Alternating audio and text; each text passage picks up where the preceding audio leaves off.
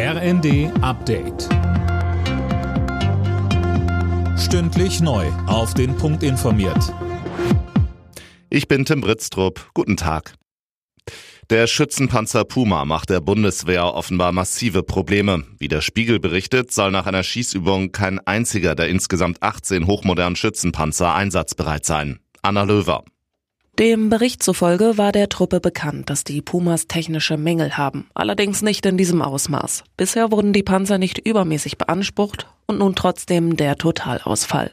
Die Pumas sollten laut Spiegel eigentlich im kommenden Jahr für die schnelle Eingreiftruppe der NATO eingesetzt werden.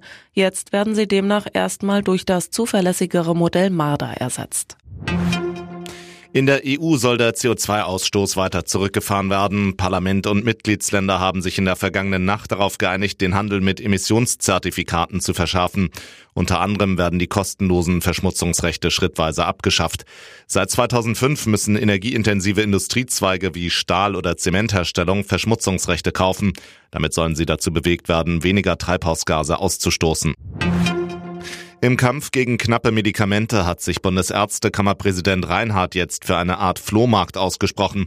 Er sagte dem Tagesspiegel, wer gesund sei, müsse vorrätige Arznei an Kranke abgeben. Unter anderem sind Fiebersäfte für Kinder im Moment knapp. Heute entscheidet sich, wer neuer Fußballweltmeister wird oder es bleibt. Titelverteidiger Frankreich trifft auf Argentinien oder auch Kilian Mbappé trifft auf Lionel Messi. Ein echtes Superstar-Duell also, oder Jana Klonikowski?